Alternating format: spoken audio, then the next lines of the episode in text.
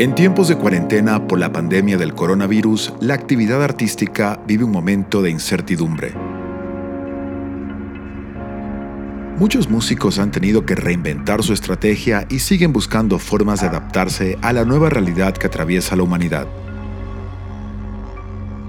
Y yo tengo claro que ya no quiero volver a vivir como vivía antes. Y tengo claro que no estoy esperando nada, no estoy eh, en una pausa, no estoy esperando que, que vuelva esa normalidad, justo como decimos entre comillas, ¿no? Porque creo que no va a volver, creo que, creo que la normalidad como la conocemos ya no va a volver. Eh, y creo que justamente nuestra responsabilidad como jóvenes es encargarnos de que no vuelva es encargarnos de que, de que, de que justamente toda esa, eh, esa, esa, vorágine y esa explosión y esa decadencia eh, de sistema en el que vivíamos eh, no vuelva. Él es Mateo Kickman, un cantante y compositor de la Amazonía ecuatoriana que fusiona la música latinoamericana con hip hop, rock, pop y elementos audiovisuales. Hoy Mateo se encuentra aislado y viviendo la cuarentena. He pasado una cuarentena brutal porque además he tenido el tiempo para trabajar un montón, tengo el tiempo para trabajar mucho, de hacer mucha música y también me doy cuenta de que perdía tanto el tiempo antes, o sea, de que me pasaba en huevadas, o sea, me pasaba en un montón de, de ocupaciones y de, y de distracciones que en realidad ahora eh, que me reconecto con lo para mí esencial, me doy cuenta de que, de que son invenciones externas, pero que además uno mismo cree que son verdaderas, ¿no? Pero en realidad no existen, son, son, uno sale de la casa y no sé para qué sale. Y sale siempre, yo como músico podría pasar en la casa, en realidad, todo el día, todos los días. Para mí, esta vida de cuarentena es una vida ideal, digamos, ¿no? Un buen escritor se pasa por lo menos 10 horas de su casa. Y me imagino que tú ya, tú, tú, ya lo experimentaste cuando... Ya pasaba, sí, ya, ya. Yo pasaba mucho tiempo en mi casa, sí, y solo, y claro. ¿Cómo medías? sí. Perdón, ¿cómo, ¿cómo medías antes de esta cuarentena? ¿Cómo medías el tiempo con, el, con los días, con, con las tareas, con las cosas que tenías que hacer, proyectos? siempre como estás en relación, o sea, siempre hay una interacción con la gente, ¿no? En la, música, siempre estás en interacción con, con, la gente, por ejemplo, a, través de los conciertos. Entonces, los conciertos marcan momentos, son, son los que marcan un poco em, el tiempo en el año, ¿no? Las temporadas de conciertos, por ejemplo, preparar un show, sabes que tienes un mes para preparar el lanzamiento y entonces ahí, ahí se cumplen un poco estas etapas y a partir de, bueno, hiciste este show, pero sabes que en dos meses más tienes una gira por Europa, entonces tienes que pensar un poco en función de eso. Ahora que ya no hay eso, creo que se va a disolver, se va a matizar más aún esta posibilidad de percibir el tiempo con, con paradas, ¿no? Em, eh, porque ya en, el, en mi caso ya no había un de lunes a, a viernes, ya no había un, un, horario de oficina de lunes a viernes sino que mi horario es totalmente distinto, digamos, desde es como duermo de una de la mañana a nueve de la mañana y, trabajo, el mejor momento de trabajo tal vez desde hasta la una de la mañana, no sé, me cachas, es como todo, todo empieza a cambiar y sí, em, y ahora no, no, me ha pegado tan fuerte en realidad, creo que el aislamiento corresponde al estado ideal de un artista. Poco antes que estallara la pandemia del coronavirus, Mateo dio un concierto en Quito, Ecuador, para presentar su nuevo disco Astro. Ese concierto iba a ser el punto de partida para una gira que contemplaba todo el continente americano. La pandemia cambió todo. O sea, todos los planes que tú tenías para Astro y, que lo que el lanzamiento ese que, hicieron de, de, Astro fue el inicio de, bueno, tenemos un plan y nos vamos por aquí, por acá. Eso obviamente se congeló y ahora lo transformaron en algo un poco más abierto, ¿no? Sí, justamente, claro, como un poco en tema de giras y de y, este tipo de planificación se da desde siempre un año de anticipación, ¿no? Entonces, eh, todo el año ya, ya estaba planificado y, y, sí, un poco, eh, a ver, yo, yo la verdad no, no, siento como una frustración, con el cambio de planes, eh, a ratos incluso siento un alivio, porque sabes, eso de tener un año planificado es una locura. En, en, o sea, ¿cómo puede ser que tengamos un año planificado si ahora, ahora te das cuenta de esa falta y ese poco control que tenemos sobre la vida, ¿no? Como, esta es la verdad, o sea, no tenemos control sobre la vida. Las metas, los objetivos, no existen. Son proyecciones de nuestra cabeza que algunas irán transformándose a través del trabajo y de la práctica del presente en, en realidades, digamos, pero tal vez no, ¿no? Puede cambiar todo de un día para el otro y eso para mí ha sido también importante, como solidificar esta idea del no control eh, y de vivir con eso en paz. Y, y, sí, como, bueno, ¿qué quiero hacer ahora? Entonces ahora quiero abrir la música para la gente y eso es lo que vamos a hacer. O sea, me, me da como la impresión, por ejemplo, eh, tengo un amigo que es pintor y él me dijo, bueno, él obviamente es, un trabajo muy bueno el que hace, pero de pronto una galería en Nueva York lo jala y le dice, increíble, bla, bla, lo elevan y le dice, mira, te vamos a dar eh, tanto dinero y en un plazo de un año tienes que producir tanto para esa exposición y luego otra en Chicago, etcétera, etcétera. Entonces, él, tomábamos café eh, y me decía, brother, yo me siento demasiado presionado, yo no, ya no me quedo días enteros viendo el lienzo y ya no, ya no tengo que proponer, ya no tengo un proyecto filosófico del que hablar. ¿Te sentiste un poco así? Eh, tal vez no, pero digo, tenías Astro, ya eh, hiciste el lanzamiento y sabías que venía ahora algo, o sea, la gira, todo lo que venía con eso. ¿Sentías esa presión?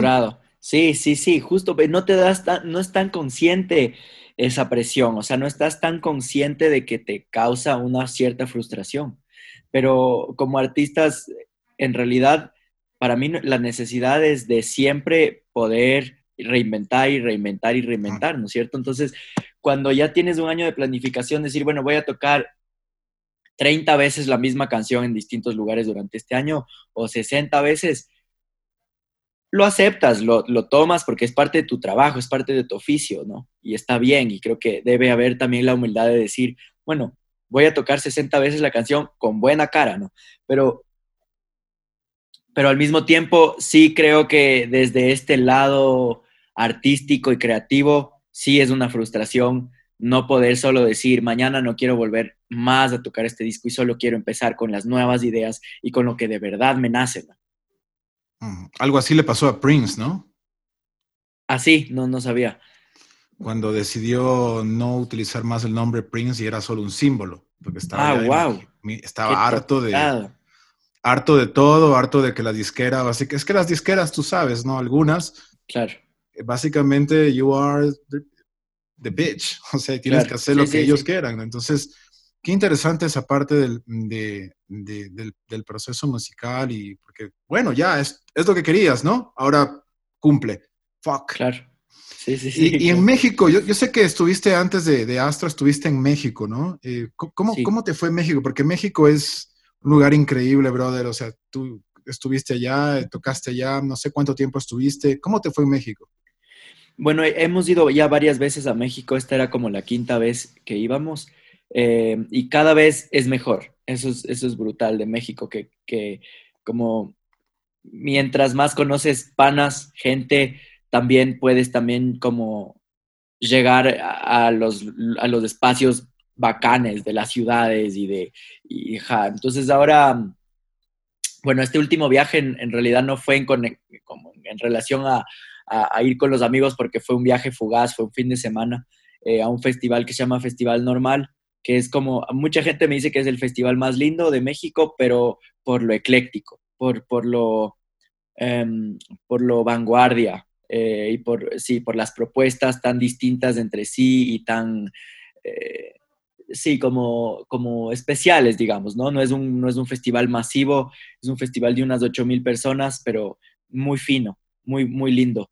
Em, y, la pasamos increíble. E, es rarísimo el festival porque te ponen en ponen a las bandas en horarios totalmente randómicos. Es, es como que una banda, que un, DJ que para mí debía tocar a las 3 de la mañana estaba en el Sunset así a las, a las 6 de la tarde tocando un tecno oscurísimo y la gente igual podía tripear. Y a nosotros nos pusieron como a las 3 de la tarde, que para mí nosotros debíamos estar en el Sunset y estaba súper mal tripeado, pero resulta que a las 3 de la tarde la gente estaba full y, y fue, y fue súper lindo y como funcionó perfecto y la gente estuvo súper conectada. Y yo creo que en México, bueno, en Spotify, como siempre, hay mucha, muchas bandas de Ecuador que en México son, eh, son más escuchadas.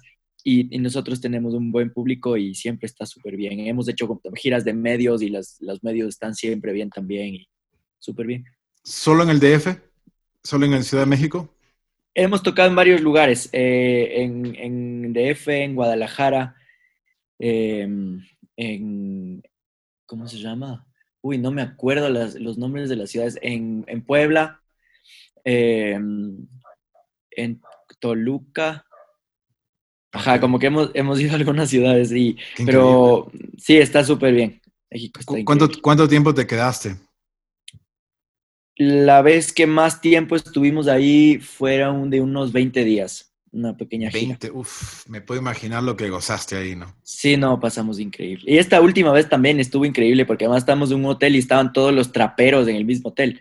Entonces les veías de ahí saliendo y entrando y era como un ambiente de artístico, festivalero, eh, poderoso. Estaba bueno. Mira, yo, yo te confieso, o sea, tu música, bueno, eh, escuché la semana pasada Astro y me voló la cabeza, pero realmente, yo no sé qué canción fue, pero bueno, eh, yo vivo en California, en Los Ángeles, y hace unos años atrás tuve una experiencia increíble con tu música que, nunca me voy a olvidar. Estaba con dos amigas, una venezolana y una española, y la idea era que nos íbamos el fin de semana a, mm, al, íbamos a Palm Springs, pero nos desviamos y nos fuimos para Joshua Tree, al desierto, ¿no? y, va, y fuimos por el Mojave Desert y bueno, eh, y, fumamos, y yo estaba manejando y fumadísimo, lo cual no se debe hacer, pero ella puso una canción y yo me acuerdo que iba y, o sea, la canción e, era una canción tuya, yo no sabía, o sea, no tenía ni idea, ¿no? Estaba muy desconectado de Ecuador hace mucho tiempo. Yo me acuerdo que manejaba, hermano, y yo me iba y me iba y decía, ¿pero qué es esto? ¿Qué, Y me dijo, es, es, un chico de Ecuador que se llama Mateo Kickman. Y yo, holy shit, de Ecuador, en serio. Entonces, nada, eso te quería decir porque fue, Qué cool. me, me, me, me, llevaste a no sé dónde, pero y, luego me dio curiosidad y comencé a escuchar tu música y, y la verdad es que me, parece muy, muy buena. Qué cool, muchas gracias, hermano. Qué, qué bueno escuchar eso y y sí, que creo que, que realmente cuando uno vibra con, con algo es cuando, cuando llega como más directo y no es tanto de la cabeza, sino más como de sensaciones. Y eso está, eso está chévere. Oye, una pregunta que siempre, siempre, siempre está sobre mi cabeza con los músicos, igual con los pintores o cualquier otro artista. Por ejemplo, cuando tú estás creando una canción, ¿tú piensas en tu audiencia? ¿Piensas en, en, en un tipo de audiencia? O es algo completamente tuyo que si le gusta al que le gusta bien, si no, no, pues o tú piensas, o sea, incluso hasta ves a la gente.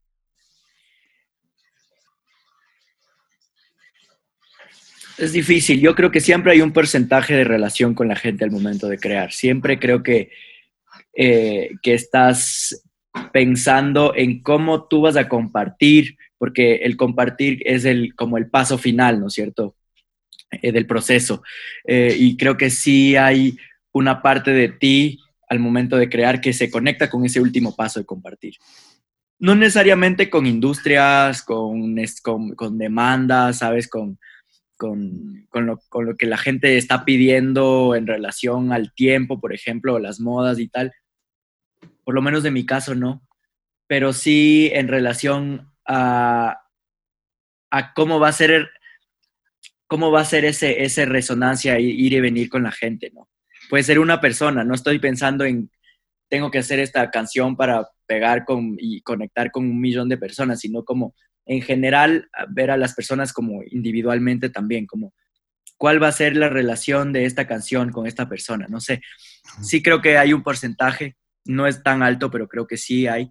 Y en mi caso, el, eh, siempre el factor principal es que, que, yo lo disfrute, ¿no? Que lo disfrute, que disfrute de, de lo que está pasando en, la, en, el momento de creación, que, esté, que disfrute de la melodía que acabo de hacer, que me, que me, que me genere algo a mí, o que la armonía que estoy poniendo sobre la melodía me cause sensaciones, o que la letra para mí esté bien escrita y que, y que, y que, y que corresponda al momento que estoy viviendo. Em, a mí me cuesta un montón hablar de temas externos, por ejemplo, como decirte, bueno, voy a hablar del coronavirus. Me cuesta un montón escribir, tengo que hablar de lo que estoy como viviendo adentro para que tenga como cierta calidad según mis, mis concepción de, de lo que es eso. O sea que es un proceso súper complicado, porque, o sea, estás hablando de, de, un proceso de interior que te tiene que gustar a ti, porque esa es tu, también tu, tu, tu base filosófica, pero también piensas y dices, fuck, les gustará. Eh, y piensas en esa persona o en esa figura que puede significar tu audiencia también. Y por ejemplo, ahora yo sé que tienes elementos visuales en tu show, ¿no? Eh, ¿Tú escribes canciones pensando en, esos elementos? O sea... El último disco sí, el último Astro es un disco muy visual porque parte de un mapa, parte de, un mapa que, en realidad es una, es una línea, es una figura eh, que tiene sus puntos de, reposo y cada punto de reposo es una canción. Esta figura también es una constelación. Eh, pero todo esto fue concebido primero desde esta imagen. Yo, yo tenía esta imagen de constelación, de una constelación inventada eh, desde hace mucho tiempo y estaba ahí, estaba ahí, estaba ahí. Y el momento de hacer el disco lo que fui es que cada estrella de esta constelación eh, era una canción. Entonces ya partía de un mapa visual. Por eso las canciones también creo que tienen como eh, un alma muy visual, sí. ¿Cuál es el medio que tú utilizas para escuchar música? ¿Haces mucho streaming o tradicional? Escucho, sí, Spotify a full. Y imagino que ahí descubres también mucha música, ¿no? Sí, sí, sí, sí. Por eso me gusta, porque te va llevando y te va llevando y está bien. Para mí no hay que hacerse lío. Si es que te gustan los vinilos, es súper cool también por cómo suenan, porque suenan increíble. Si es que tienes buenos parlantes. Eh, pero si es que tienes solo el, aparato y el vinilo y no tienes buenos parlantes, medio queda lo mismo. Entonces, eh, para mí, Spotify está súper bien para descubrir nueva música, sí. Y algo, algo, es una, tal vez una pregunta un poco trillada, pero, pero es que sí me parece un poco, sí me parece válida, pero ¿cómo, cómo quisieras tú ser conocido como artista? cuando alguien describa a Mateo Kickman? O sea, ¿cómo describirías también la música que tú haces? Porque yo no sé, ¿es trap o es electrónica o es indie? Dices como a nivel de, definición, como de géneros y así. Sí, eh, como género de tu música, pero más que nada, y tú como artista, o sea, ¿cómo, cómo, cómo quisieras ser conocido? Mm, eso es difícil, pero para mí, cuando, cuando yo escucho y veo y, me empapo, digamos, eh, integro en, mi sistema a, un artista o una artista que, em, que me marca, es porque ese artista eh, tiene un nivel de profundidad em, em, y un nivel de búsqueda y exploración y experimentación muy potente. Es como, a mí me encanta Balvin, por ejemplo, pero no es un artista que me marca, ¿no es cierto? Es, es, un man que la hace bien con unos productores que la mueven y que son ahora la nueva corriente del pop que en realidad tiene un desarrollo milenario y que han, ha llegado a ser lo que es ahora en Latinoamérica, pero que no siento en que en realidad hay como una,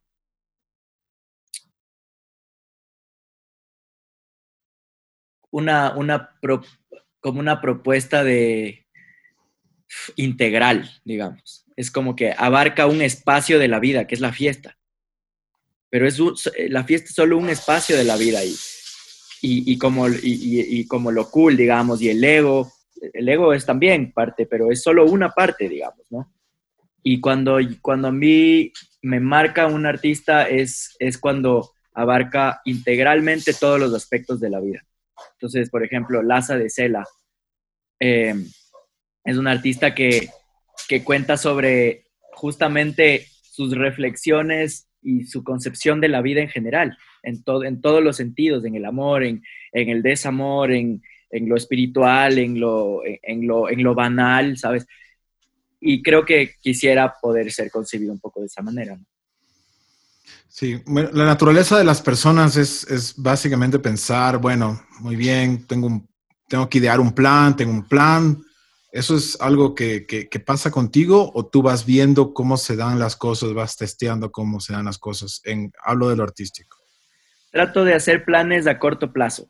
Sí, creo que los planes me ayudan a, a, a la disciplina o al momento de en la disciplina, pues, cómo ubicar mis herramientas pero trato de hacer a, corto plazo porque siempre he tenido la dificultad de hacer planes a largo, a largo plazo y cuando los hago me frustro un montón eh, porque se vuelve como un gran peso. Entonces mis planes son, sí planeo, sí planifico, pero siempre así en tiempos de máximo cuatro meses, máximo cuatro meses.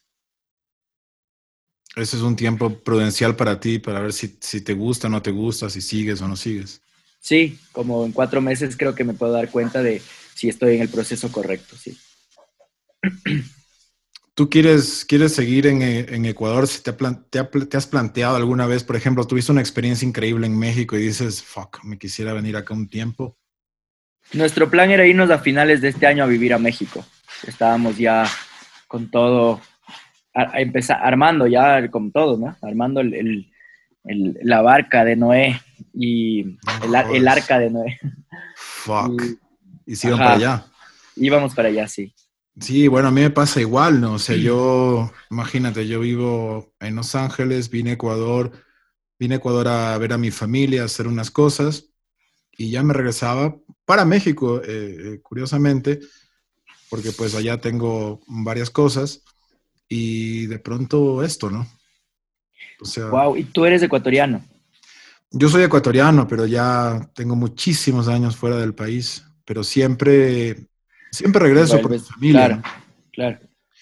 Claro, y, y, una de las, o sea, yo te digo, yo me fui hace muchísimos, hace muchísimos años y, y, y trataba siempre como, creo que al principio tenemos ese, ma, ese mal fundado nacionalismo, orgullo de ser, eh, yo no soy nacionalista para nada, realmente no me importa, pero yo trataba de buscar algo, ¿no? Que sea de Ecuador y yo puedo decir, miren, eso es de Ecuador, y por muchos años no había nada, hermano. No había nada, pero por eso te decía que cuando escuché tu música, que me la mostró alguien de otro país, para mí fue qué bien. Qué estamos, qué estamos, cool. haciendo, estamos haciendo cosas buenas. Qué bien, esa es. Gracias, hermano, de verdad. Y, y, y yo creo que, bueno, eh, si es que esto pasa, tú te vas a regresar a México, supongo. Yo creo que sí, que ese es el plan, como en algún momento, si es que, si es que las cosas eh, no sé, si es que hay cómo moverse en el mundo, creo que, creo que iría para México. Creo que ese es el lugar que, en el que más, en el que más me gustaría como experimentar un tiempo, así unos cuantos años de la vida. Así. Yo, yo me cansé también de vivir en Ecuador.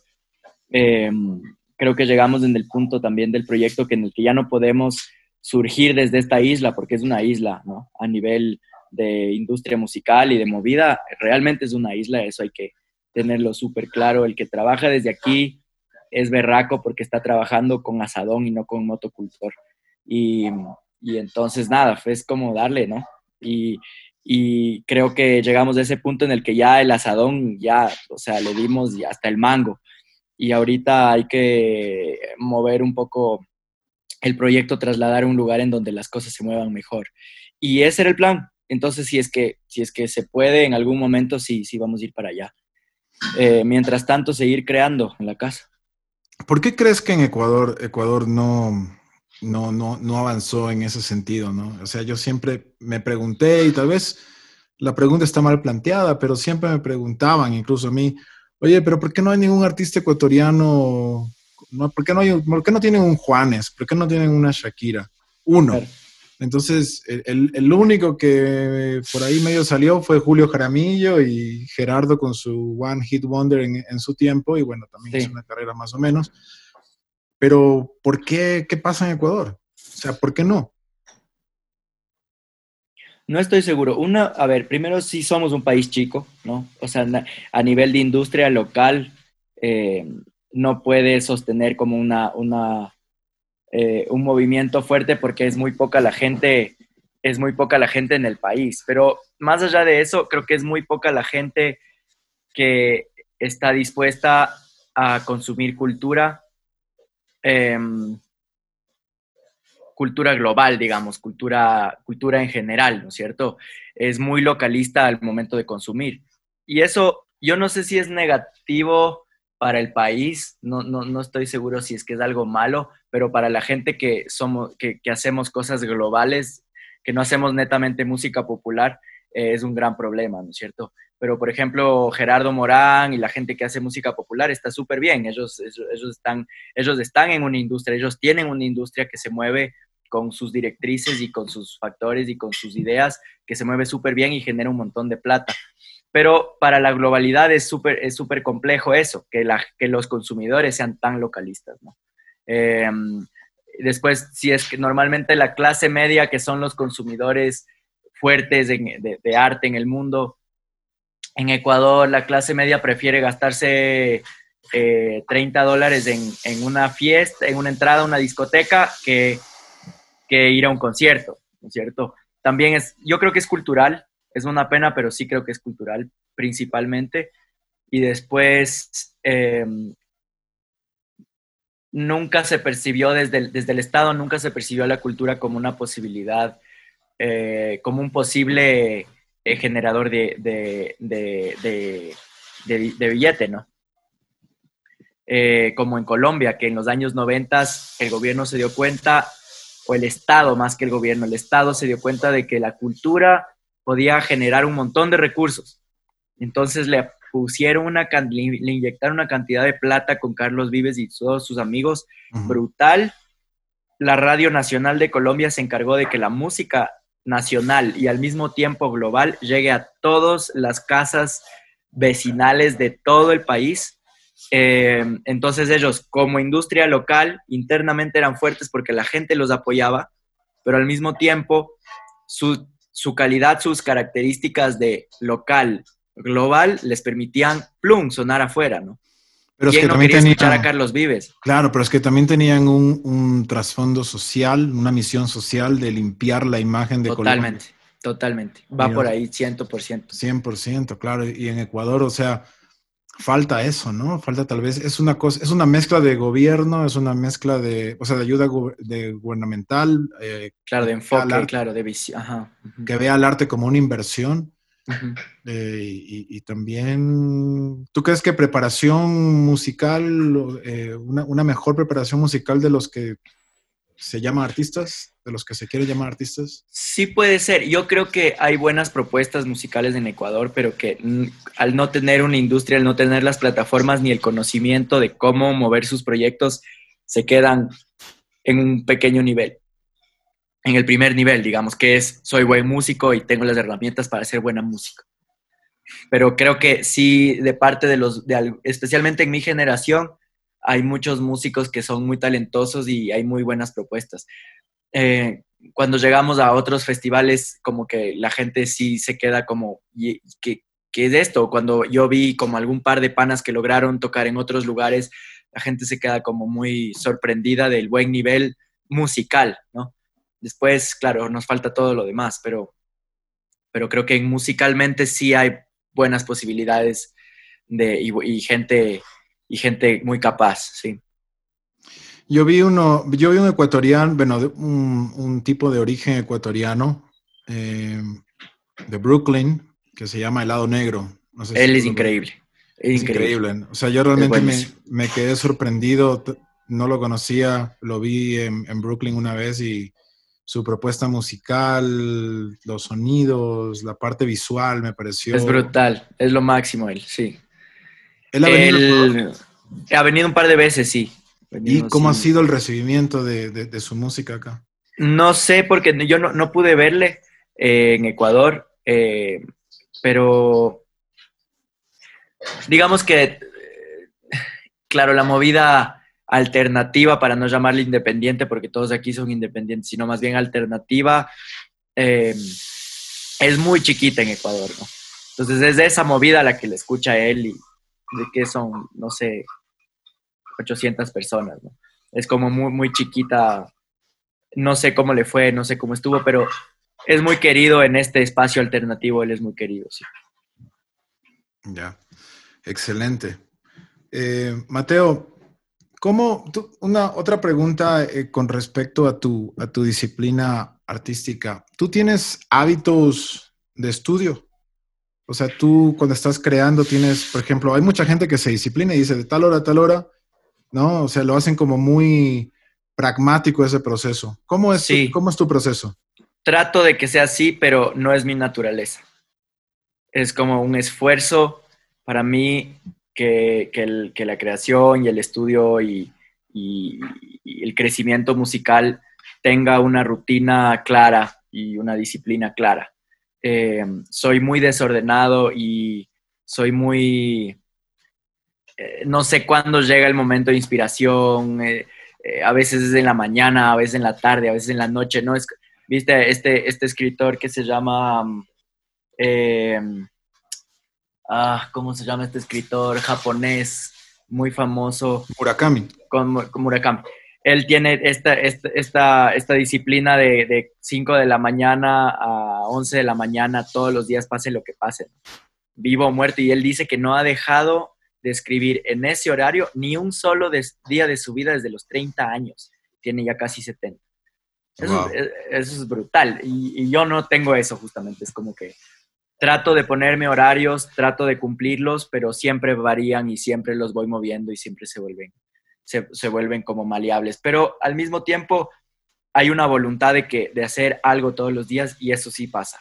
Siempre hago. Todos los días hago algo. Solo no tengo horarios, pero siempre lo hago. Te puedes quedar muchas horas, como muy pocas. Ajá, puedo trabajar dos horas un día, después al siguiente día trabajo una hora y después al siguiente trabajo diez. Ajá. Los, y, y tus sonidos, o sea, ¿haces, ¿haces sampling? ¿Haces mucho sampling o no? No tanto en realidad, eh, más hemos trabajado con sintes, con sintetizadores y generando sonidos a partir de, sí, de, sintes. Eh, sí he trabajado un montón, lo que más he trabajado en realidad son como procesamiento de voces, usar la voz como un instrumento, no solamente como, como la voz principal, digamos, como la melodía principal, sino también como capas, capas armónicas, ¿no? Eso hacemos bastante. Y sintetizadores y beats es un poco las herramientas que, he usado. Y también un poco de sampling, sí. Otra cosa que tenía curiosidad de preguntarte es cómo, cómo reaccionan las personas de otros países que no son hispanohablantes con tu música. ¿Cuál ha sido tu experiencia con eso? Ha sido chévere. Cuando hemos ido a Europa a tocar, eh, bueno, los europeos siempre están tripeando nueva música y, y música del mundo, ¿no? Entonces es fácil tocar allá y conectar con la gente. Eh, pero ponte, no sé, me acuerdo así, la última, la última vez que tocamos en Francia, tocamos en un festival de reggaetón. Fue una demencia y decíamos, ¿qué hacemos aquí, brother? ¿Qué, qué va a pasar? Así, antes de nosotros salieron unas bailarinas y un, brother con cadenas y, y luego nosotros, y fue bien interesante porque dentro de todo mi música tiene como groove también, ¿no? Tiene como un flow y y la gente se tripió que éramos unos reggaetoneros hippies y nada, todo bien, sin entender nada, solo bailaban y había muy buena onda. Creo que, que, que, hay una buena conexión con los sonidos, ¿no? Ajá. Increíble. Bueno, Mateo, nada, yo no te quito más tiempo. Muchísimas gracias. Fue muy interesante. Aprendí un montón de esta, de esta conversación. Eh, gracias por estar con nosotros. Gracias, Fabián. Súper buena charla. Gracias por la entrevista. Gracias y que estés muy bien. Cuídate mucho. Igual, suerte. Que estés Adiós.